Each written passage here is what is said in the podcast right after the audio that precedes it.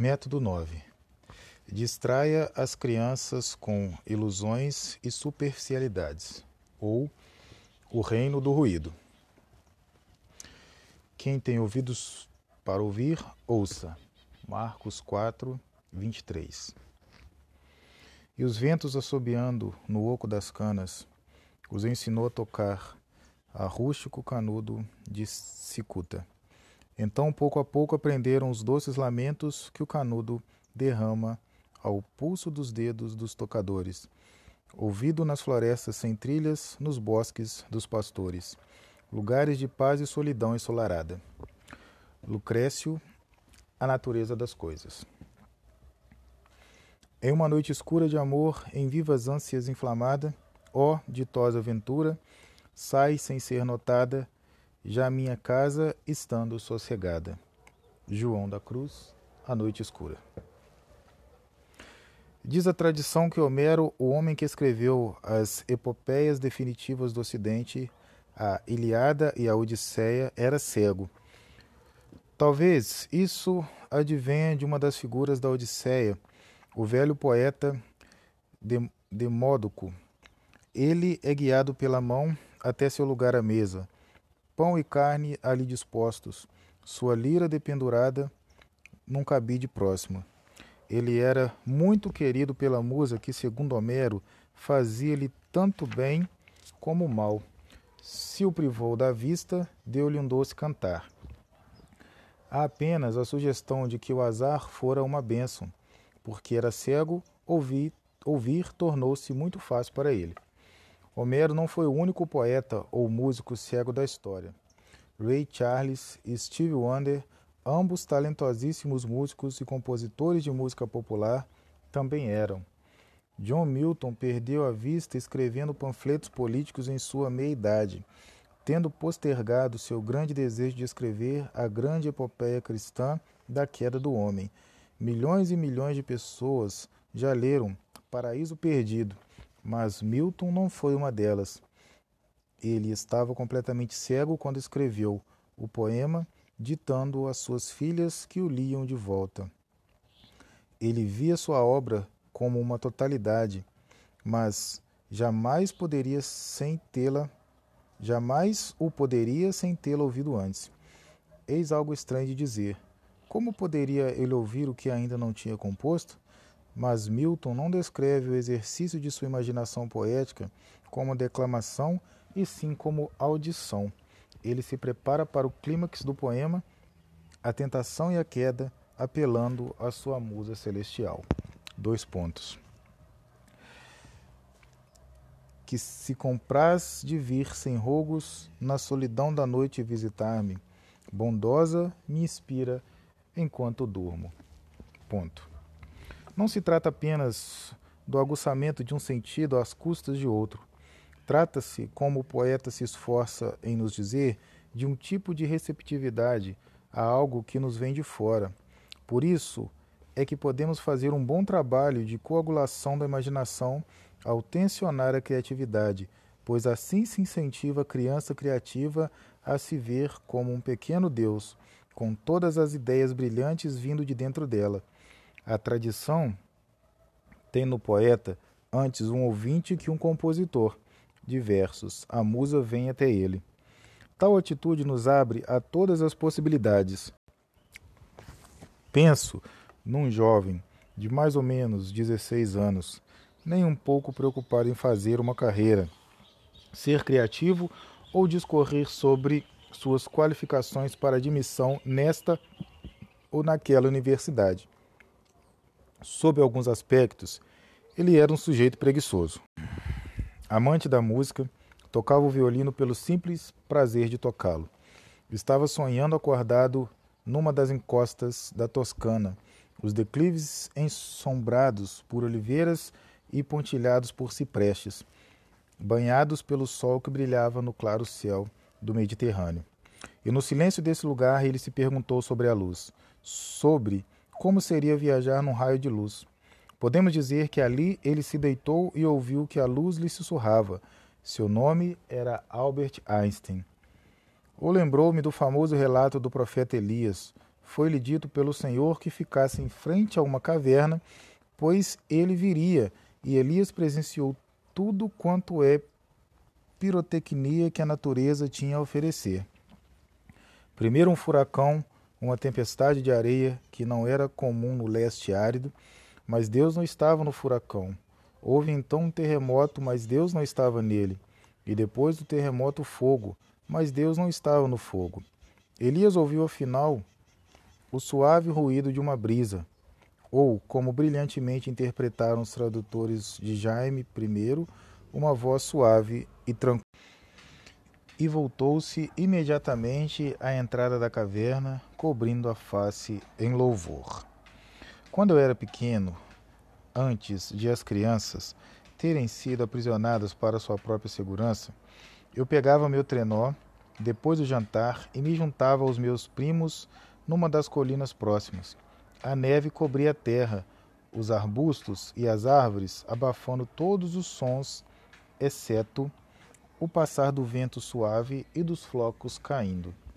E a gritaria dos meninos, o deslizar dos trenós na neve e o latido ansioso do cachorro que não suportava ficar longe de nós.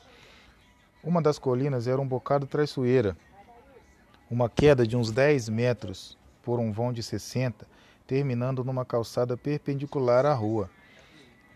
Era preciso inclinar o corpo ou esticar o pé direito, como se fosse um remo para controlar o trenó e continuar a descida ou abandoná-lo no último segundo, permitindo que ele prosseguisse até a colisão.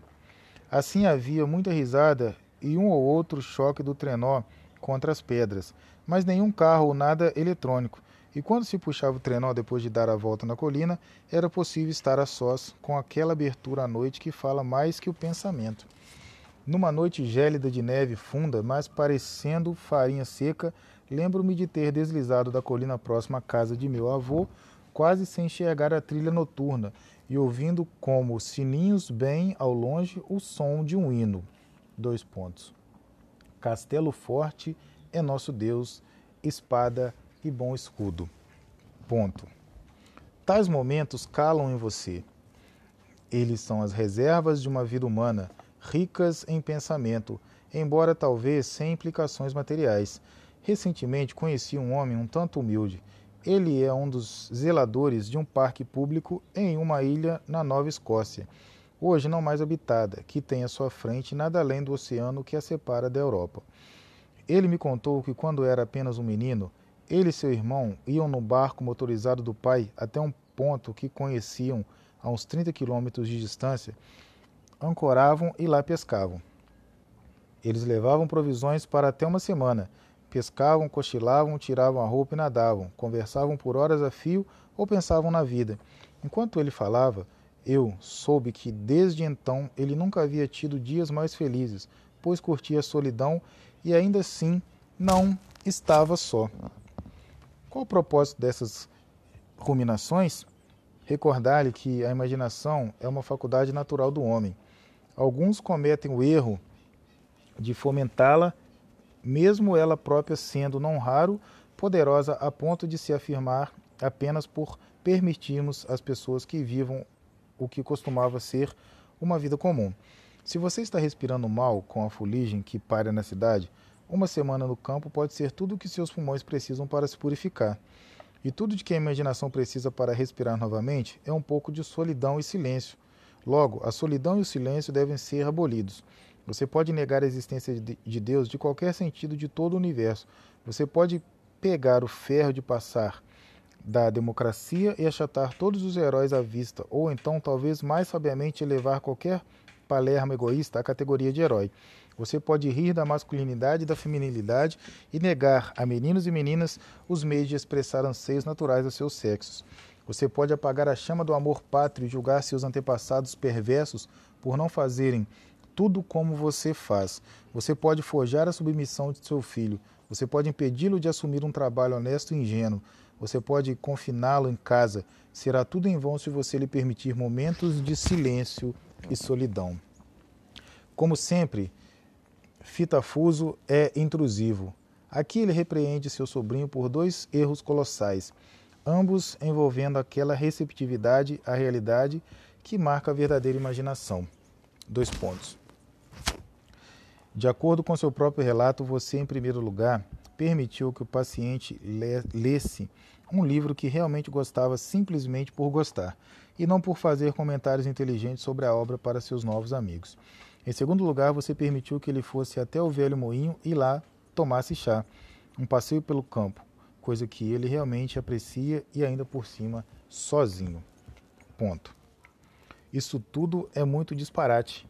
A que deveria ele ter levado o paciente afinal? Vaidade, confusão, ironia e tédio dispendioso, diz Fitafuso. Em outras palavras, em vez de música e dos sussurros do mundo natural, ruído.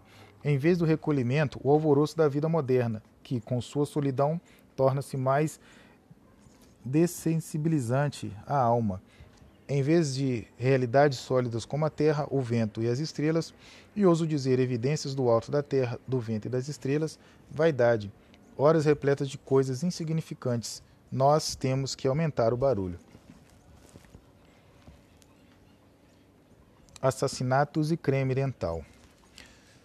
Por muito tempo as pessoas reclamaram da vasta aridez da televisão. As crianças diziam estavam passando tempo demais em frente à caixa, boquiabertas com besteiras, às vezes por duas horas ao dia.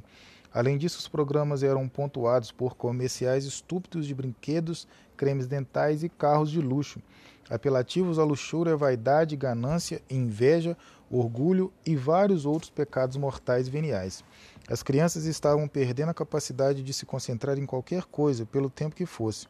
A televisão estava suplantando o exercício mais vigoroso e ativo da imaginação que a leitura de um bom livro demanda. Tudo isso era verdade, mas não chegava nem perto de ser tudo. Cada hora passada em frente à televisão era uma hora sem fazer outra coisa, sem jogar, sem jogar bola, fazer castelo de neve, conversar com amigos, colecionar moedas, assistir aos homens derrubando um prédio condenado, pegar a rabeira num trem até Scranton, ler David Copperfield, desmontar o motor de um cortador de grama quebrado ou repassar um riacho, represar um riacho só para ver no que dava. Ademais, a televisão não só desperdiçava tempo, como estragava o tempo restante.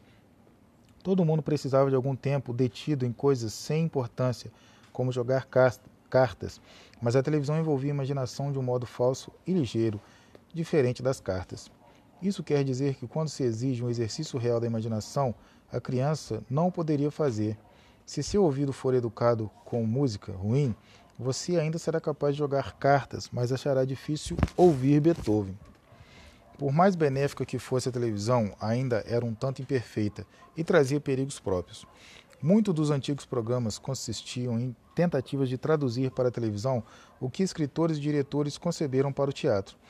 A maioria deles era filmada em sugestivo preto e branco e ofereciam possibilidades perigosas para a moralidade. Um programa chamado Playhouse 90, por exemplo, teve um episódio intitulado O Comediante, em que um homem perverso atormenta seus roteiristas e destrói o casamento do irmão.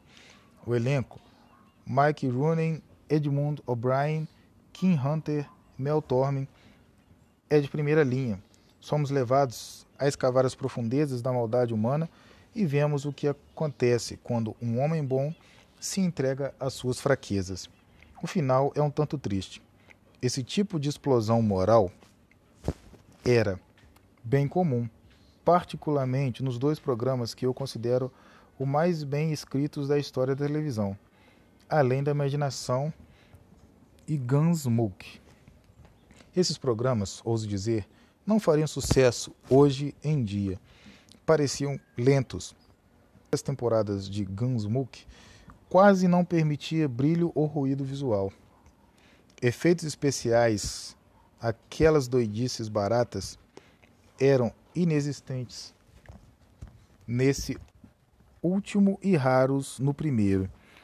Os diálogos também eram despidos de ostentação, sem posicionamentos políticos, exceto quando Rod Serling escrevia em favor da liberdade humana.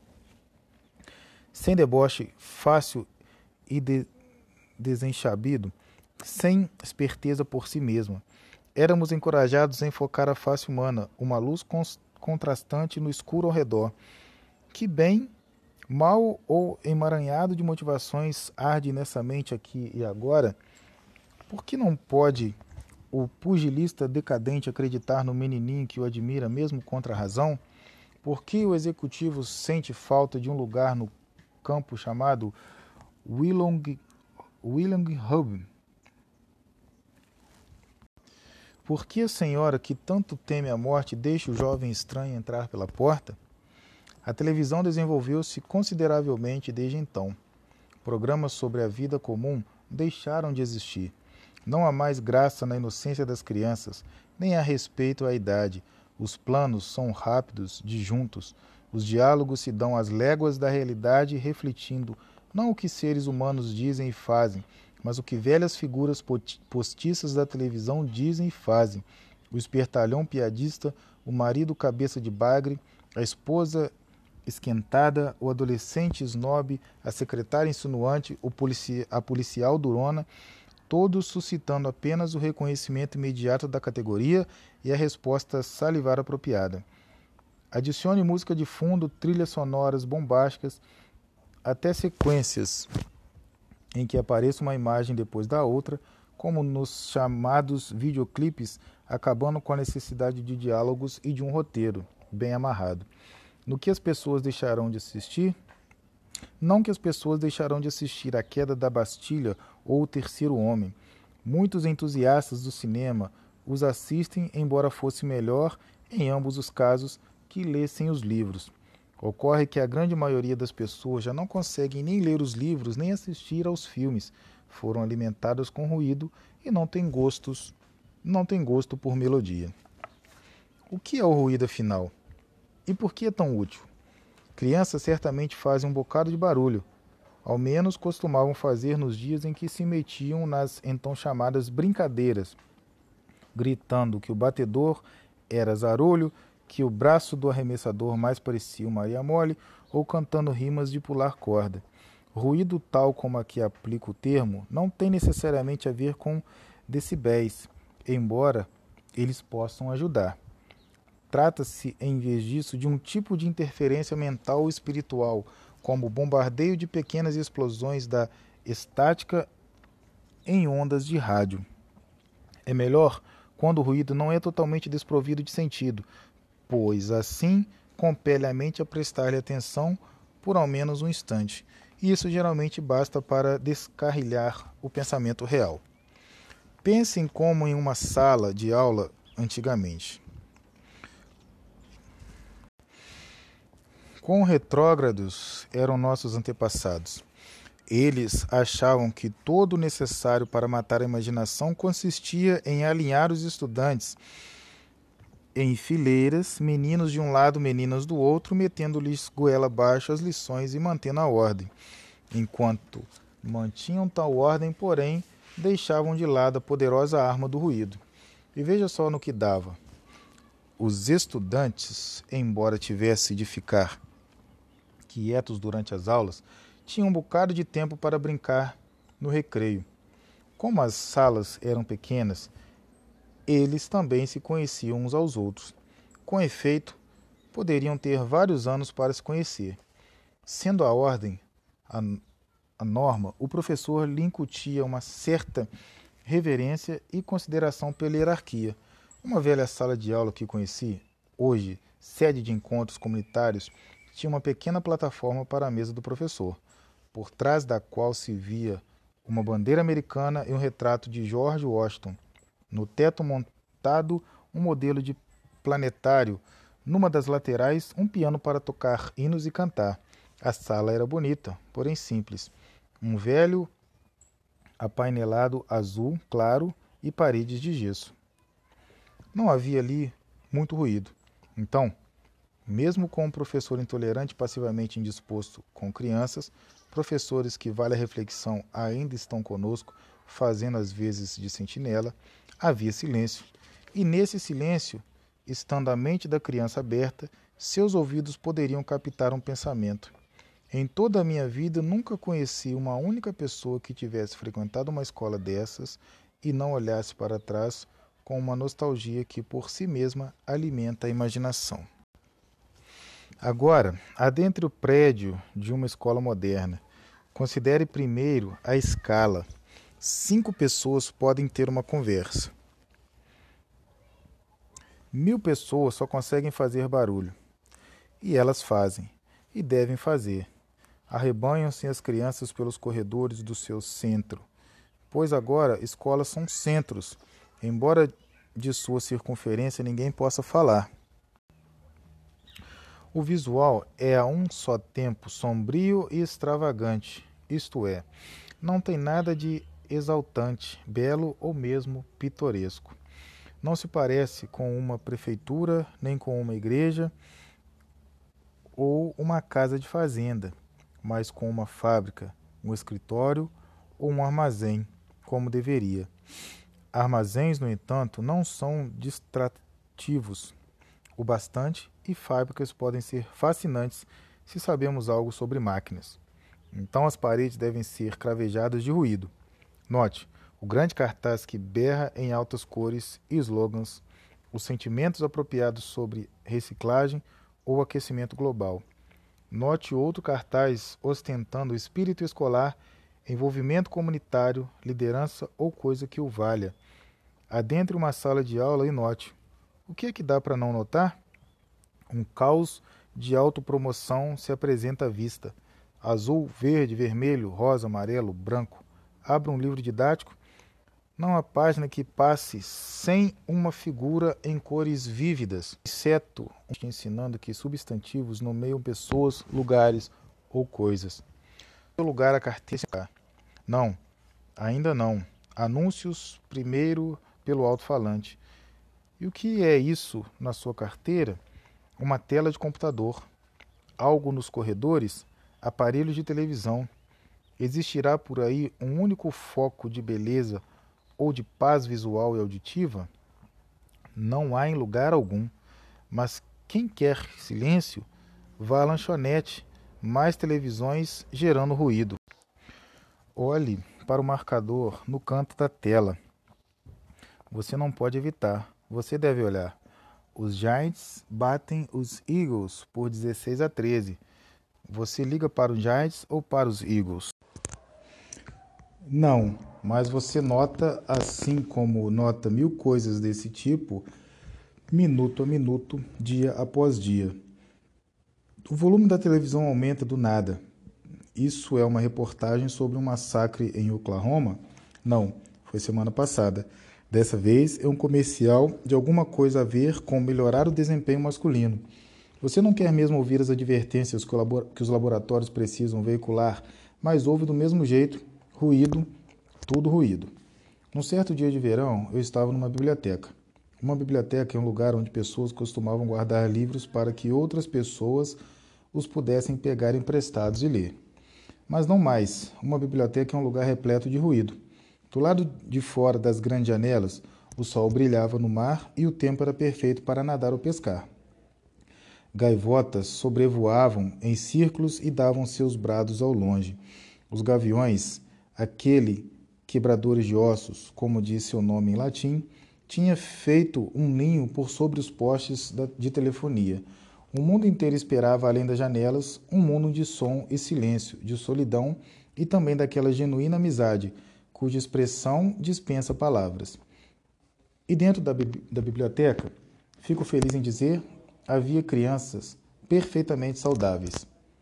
Elas não estavam bronzeadas suas barrigas já eram meio fofas, um pouco salientes. Um prenúncio de anos de inatividade e tédio.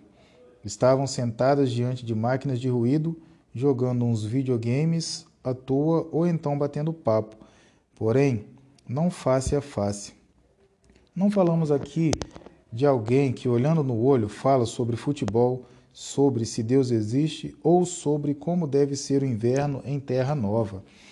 As frases que eram marteladas no teclado eram sublinguais, como o grunhido dos selvagens. Alguém que não consegue repousar os olhos em algo tão algo belo como uma extensão de céu e do mar, dificilmente conseguirá se deter num céu ou mar imaginários. Assim como seus olhos foram condicionados a saltar com os ruídos da distração visual e seus ouvidos a tremelicar junto com alarido incoerente, também sua mente não se deterá em nada tão desafiador como, digamos, orgulho e preconceito. Quem se importa se Elizabeth Bennet numa, nunca souber que Dr. Darcy era apaixonado por ela ou que ela tenha julgado mal o seu caráter? Que diferença isso faz? E o que é afinal uma conversão moral? Por que não dizem apenas façam isso e nos deixem em paz? Assim os professores alimentam a dissipação. Alguns alunos dizem são incapazes de uma proeza imaginativa, tal como requer a leitura de Jane Austen. Esses alunos recebem revistas em quadrinhos para folhear, com um monte de imagens ruidosas e pontos de exclamação. É exatamente desse tipo de ensino que nossas crianças precisam, se é para garantir os seus lugares no reino do ruído. Tome o pensamento político como exemplo e podem ficar com ele. Nós não o queremos. Nós podemos não pensar em política.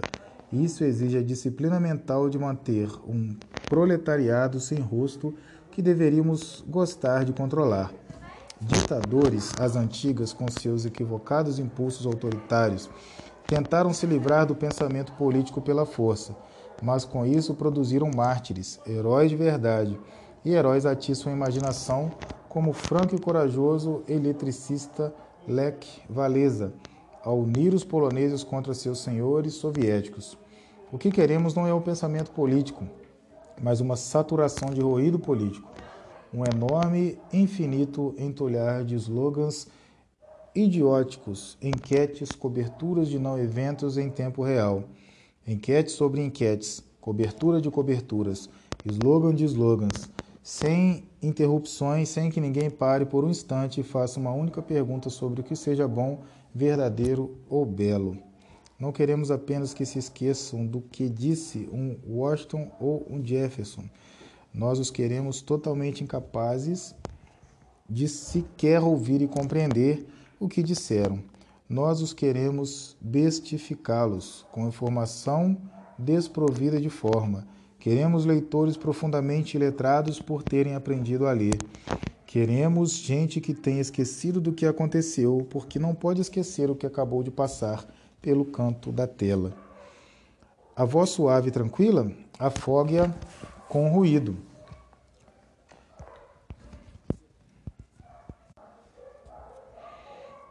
Quem é meu vizinho? Eu responderia essa pergunta suficientemente bem quando menino. Agora não posso nem começar.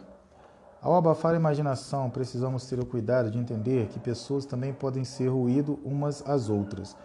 Esse ponto demanda alguma elucidação. Digamos que você seja tolo bastante para deixar suas crianças à solta pela vizinhança. O problema é o mesmo que reside em permitir que se metam no mato, onde podem se deparar com todo um pandemônio selvagem de coisas sendo particularmente elas mesmas. Lembro-me de um pântano que ficava num monte, tal qual um bebedouro para passarinhos.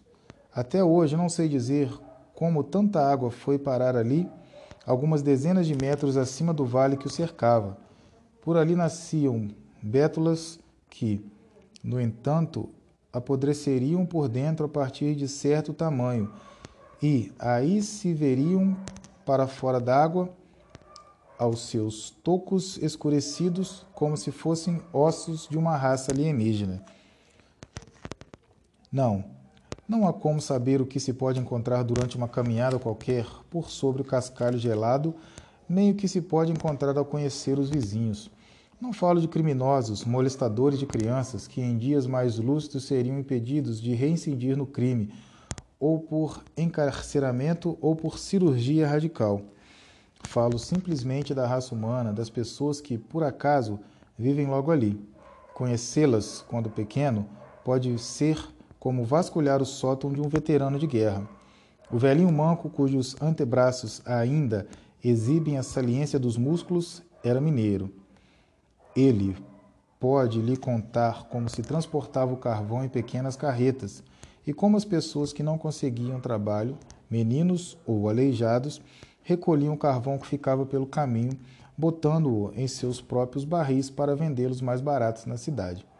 A velhinha do outro lado da rua, expulsando os netos de seu jardim, costumava receber pensionistas e isso fez dele a mulher mais rica.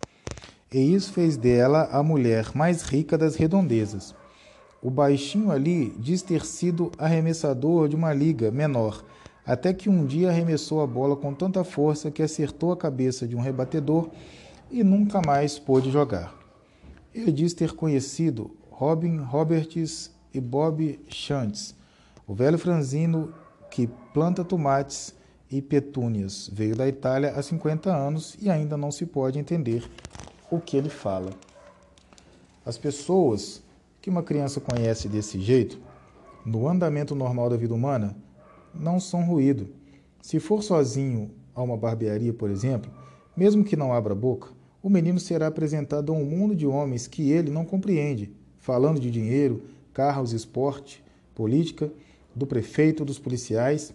Eu, quando menino, ouvi essas conversas o tempo todo na barbearia local, com uma imagem do Papa Paulo VI na parede, atrás da poltrona, uma lista de preço dos vários cortes na outra e o nome do fabricante da poltrona em relevo no pedal, um tal de Emil de Chicago. Eu tinha um pouco de vergonha de ir até lá, como era justo e certo. Ou você pode assistir ao time de futebol da cidade numa noite fria de outono, sentado junto de seu tio e de seus primos, tomando chocolate quente e uma garrafa térmica e ouvindo a conversa dele com os adultos sobre os méritos de running back e sobre onde ele iria lecionar no ano que vem. De novo, as pessoas são como portais misteriosos que levam a mundos estranhos. Até suas próprias relações podem ser assim. Na parede da minha avó havia uma fotografia tirada em estúdio, com aquele leve desbotado que captura mais da essência de uma personalidade do que jamais a precisão fotográfica seria capaz.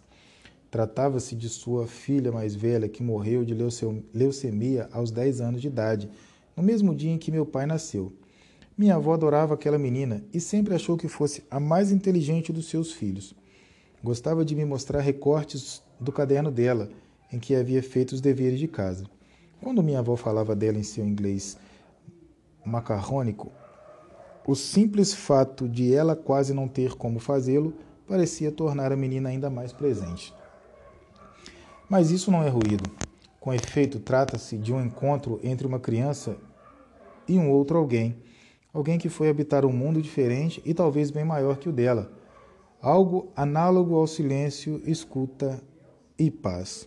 Nós queremos, portanto, assegurar que tais encontros nunca aconteçam ou que sequer ocorra a criança que tais encontros poderiam acontecer. Queremos que considerem as outras pessoas como ruído. Certificamos-nos então de que outras pessoas sejam ruído. Quando vou à loja de conveniências e empurro meu carrinho cheio de comida pelos dois quilômetros que levam até o caixa, posso até trocar uma ou outra palavra com a pessoa à máquina registradora, mas é só. Ela tem uma função a desempenhar para mim. Eu tenho uma função a desempenhar para a loja. O encontro é breve e eficiente. É assim que deve ser, tendo em vista a vida proletária a que aspiramos. A humanidade não se desenvolveu com base em relações tão funcionais. O moleiro em Os Contos da Cantuária de Chaucer era um beberrão hilário que lhe cobraria mais caro pela farinha, botando o dedo na balança. Se você morasse nessa vila, saberia que ele era um homem vil, nada mais mas saberia também que ele é um homem. Ele era Robin, o moleiro astuto. No épico de Sigrid Andset, Christian Lavransdatter, Christi se casa e torna-se a senhora de uma grande propriedade que administra bem, não por ser moralmente pura, pois não é, mas por conhecer cada criado e criada. Ela sabe que é de vadiar. Ela sabe quem é de vadiar, quem é de beber, quem dá duro no trabalho. Sabe a quem pode confiar dinheiro e a quem não pode. Nem Harriet Becker Stowe, que desprezou a escravatura como ninguém e se esforçou em ilustrar como ela corrompia o espírito dos senhores de escravo, chegou a retratar que a relação entre mestre e escravo era algo indiferente e meramente funcional. O proprietário do tio Tomás, senhor Shelby, ao precisar de dinheiro, traz seu servo leal, sabendo o que faz quando o vende. Mas pelo menos Shelby podia trair Tomás. Não se pode trair um eixo ou uma engrenagem. Vejamos então como podemos garantir que as crianças cresçam achando normal que outras pessoas são simplesmente, simplesmente operadores de funções impessoais. A primeira coisa a fazer é afastá-la de pessoas que ela ama e que, por sua vez, a amem. Nunca é demais ressaltar a importância de substituir a relação de mãe e de filho pelo de trabalhador e cliente. A mãe é um mundo de mistério. Ela ama, ela faz tudo quanto é coisa interessante pela casa. Canta, lê, perde a paciência, Pode ser tranquila como uma noite de verão ou então uma tempestade de fúria. Mas ela é sempre mãe, e seu amor pelo filho, mesmo quando visto por quaisquer falhas de caráter, será um amor humano. Pode estar longe da perfeição, mas será real. Agora tire o filho dessa mãe e o enfie no outro lugar. Não um outro lugar entre pessoas que o amem e que também lhe sejam fontes de mistério. Não com a tia Violeta ou com sua avó, nem mesmo com a gentil senhora que mora ali do lado. Deixo-o com um. Deixo-o com um, eis a palavra crucial. Profissional. Insira-o no contexto de uma, eis mais uma, empresa. Leve-o àqueles lugares funcionais com nomes surpreendentemente abstratos e impessoais tais como Centro de Aprendizado Adiantado e Academia dos Pequeninos. Deixo com os cuidadores profissionais, bem o tipo de gente que passeia e alimenta o seu, seu cãozinho, só que bem melhor. Eles o alimentarão, dividirão seu dia com atividades pedagógicas apropriadas, aplicarão o tempo prescrito de descanso e o mandarão para casa todo limpo, bem alimentado, geralmente feito ranhoso, acariciado, entretido e não amado. Assim, sua necessidade será aplacada pela aprazível funcional. Ele não vai reclamar de ser posto no vagão do expresso escolar Piuí-Piuí com outras crianças. Pode ser de fato o único momento do dia em que ele se misturará com outras crianças. E ele estará mais que pronto para a escola, não só por saber o abecedário de cor, de cor, mas por ser capaz de ver a si mesmo e aos outros como cifras numa instituição feita para cumprir determinada função. Há muito, Charles Dickens expôs a crueldade de muitas escolas privadas. Em seu romance Nicholas Nickleby, o senhor Wackford Squire, o diretor de Boy Hall, não passa de uma besta iletrada que embolsa mensalidades, negligencia refeições e vestimenta e não ensina absolutamente nada. O que segue são as primeiras impressões de Nicholas sobre os meninos. Dois pontos. Ali havia pequenas faces que deveriam ter sido belas, escurecidas de tanto franzir as sobrancelhas, como a face de um cão taciturno e sofredor. Ali jazia a infância, com a luz de seus olhos extinta, desprovida de sua beleza, e agora somente seu desamparo restante. Ali jaziam garotos de semblante perverso, meditativos, com olhos plúmbeos como malfeitores em uma prisão. Ali jaziam jovens criaturas herdeiras dos pecados de seus pais, chorando até mesmo pelas amas mercenárias que haviam conhecido, solitárias em sua solidão. Ponto. Nós não podemos fazer isso agora. Nosso problema é bipartite. Queremos suprimir a imaginação, mas não necessariamente deformá-la ao ponto de tornar-se criminosa, pois a criminalidade atrapalharia o funcionamento da máquina da massa. Ademais, a relação entre Squeers e os meninos engendra ódio profundo, e o ódio também pode atiçar a imaginação, como atiçou do próprio Dickens a levantar-se indignado contra as injustiças. Queremos, na verdade, o que é aprazível e suave. Não deve ser mais uma perversão que uma evasão do humano. Queremos um sistema que não se possa condenar por nenhum crime identificável. Nada tão direto e compreensível quanto uma cintada, por exemplo. Queremos uma rotina anestesiante e sem ordem, gestos de amabilidade sem amor, reprimenda sem irritação, esquemas, cronogramas, planos quinquenais, objetivos e avaliações de desempenho. Isso é o que temos nas escolas. E é para isso mesmo que elas servem para habituar as pessoas a um mundo de rotina, impessoalidade afável esquemas, cronogramas, planos quinquenais, objetivos e avaliações de desempenho.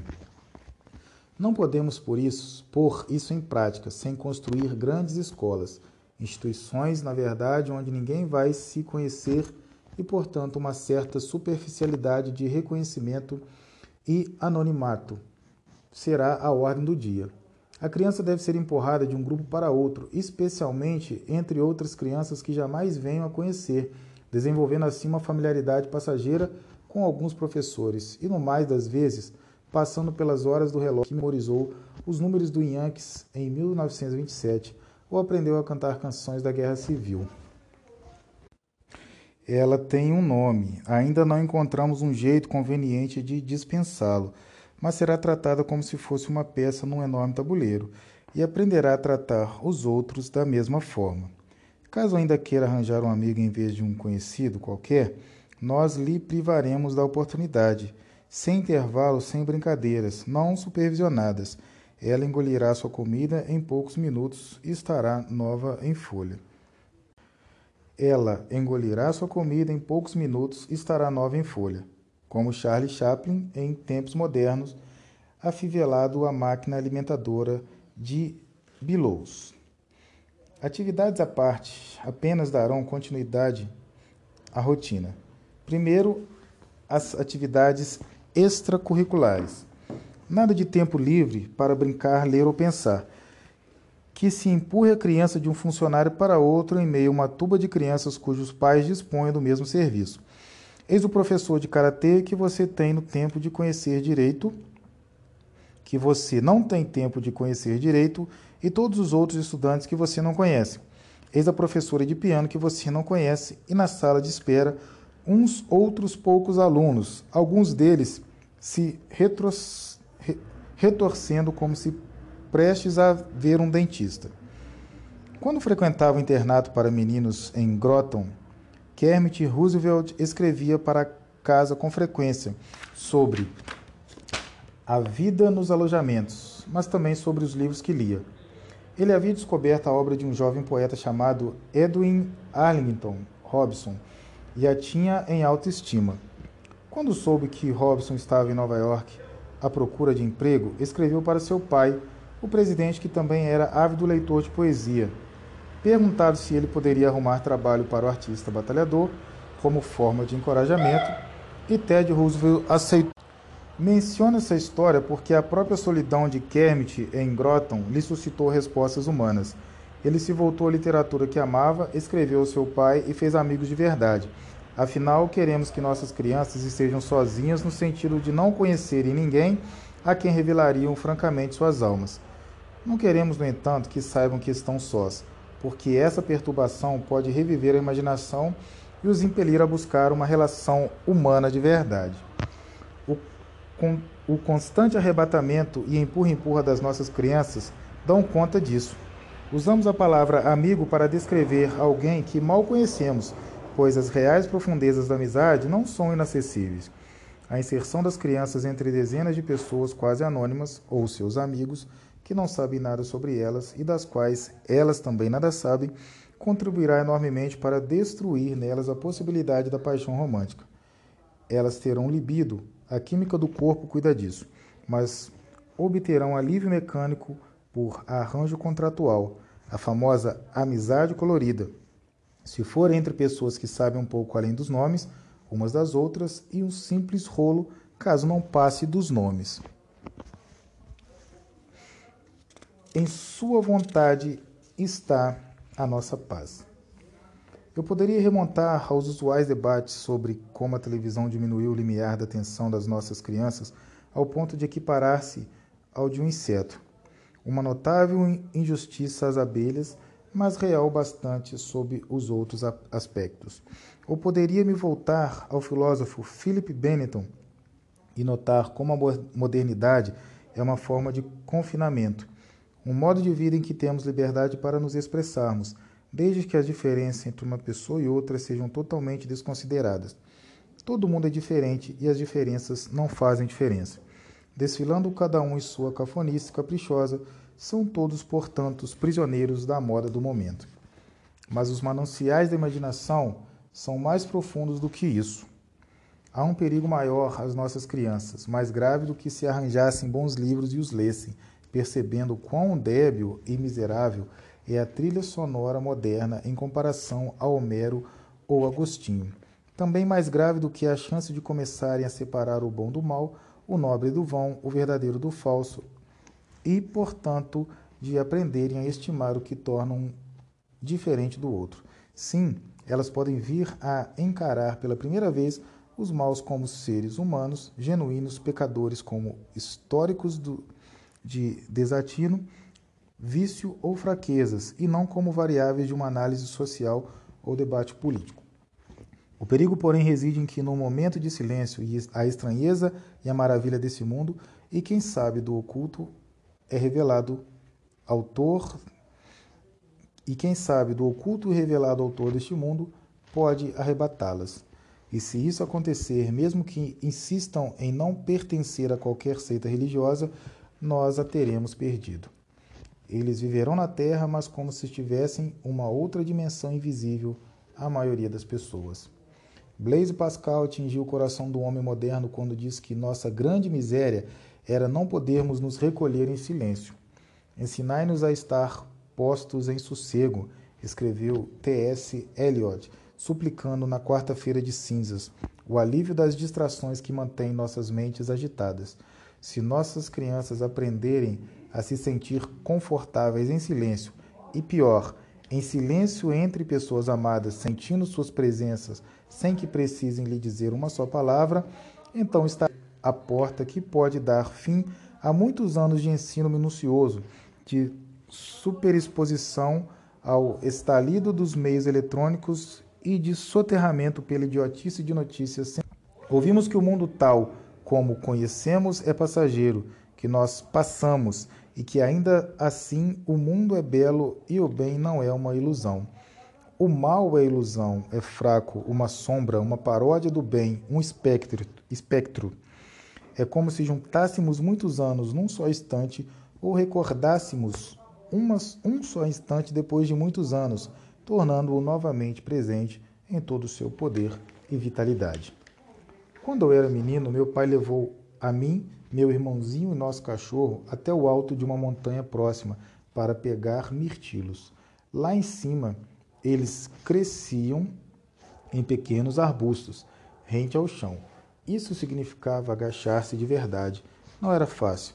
Meu pai adorava o mirtilo e eu cresci adorando também, mas no curso de duas horas nós mal falávamos. Aqui tem um bom arbusto para você, diria ele e eu responderia: Eu estou num bom aqui. Estou pegando cinco ou seis de uma vez. O cachorro trotava entre nós, trotava entre nós dois, adorando estar ali e às vezes beliscando uma ou outra frutinha.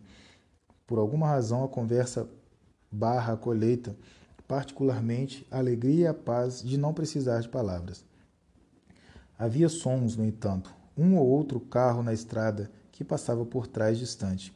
O estranho bip grave de um radar militar na cimeira, o cachorro fazendo coisas de cachorro, pássaros cujo canto e garcanteio eu não reconhecia. nossos passos surdos sobre as trilhas secas e as pedras, um punhado de frutinhas caindo no fundo do balde de plástico.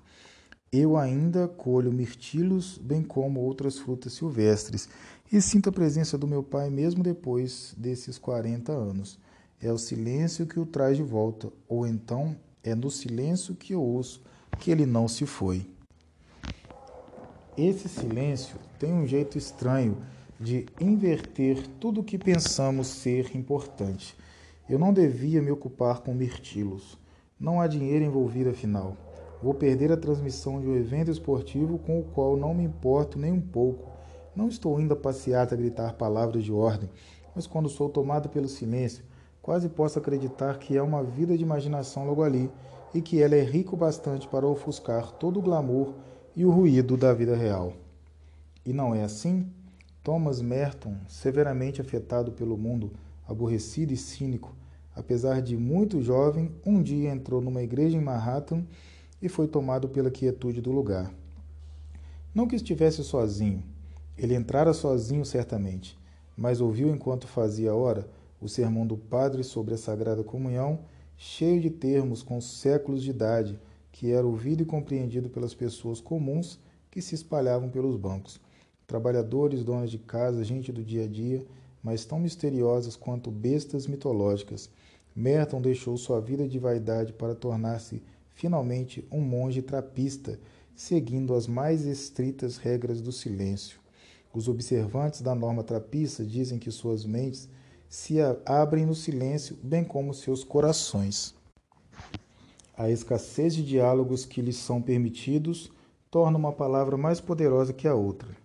Eles conhecem tanto a solidão como a amizade profunda, expressa por um gesto, um aceno, um sorriso ou pela simples presença. A maior parte das pessoas, é claro, não será de monges trapistas, mas algo dessa quietude se estende a um lar. Não os cortiços que normalmente habitamos, mas a um lar. Laura Ingalls Wilder remonta sua infância passada nos lugares mais inóspitos, uma densa floresta em Minnesota ou as planícies de Dakota, suscetíveis a muito calor, tempestades violentas e invernos longos e traiçoeiros. Havia, porém, pouco ruído, e assim ela ouvia o rugido de uma torrente de neve derretida no Natal, em Kansas, o dolente violino de papai tocando suas canções favoritas enquanto a mamãe sentada, costurava e as crianças adormeciam em suas camas. Um lugar desses, um lar feito para seres humanos e todos os seus infinitos anseios, é lugar de quietude, mesmo quando os vizinhos, vizinhos entram batendo suas botas e berrando para se cumprimentar. Seus dias seguem o ritmo das estações e do trabalho duro e nobre a fazer. Suas noites silenciam ao som do grandioso mundo lá fora e do mundo ainda maior de dentro, o mundo humano com sua respiração discreta, sua paz e sua incrível capacidade de pensar. Jesus foi ao deserto para rezar. Os fariseus não o acusaram de andar só, mas com gente demais, especialmente dos tipos errados, meretrizes, beberrões e pescadores rudes.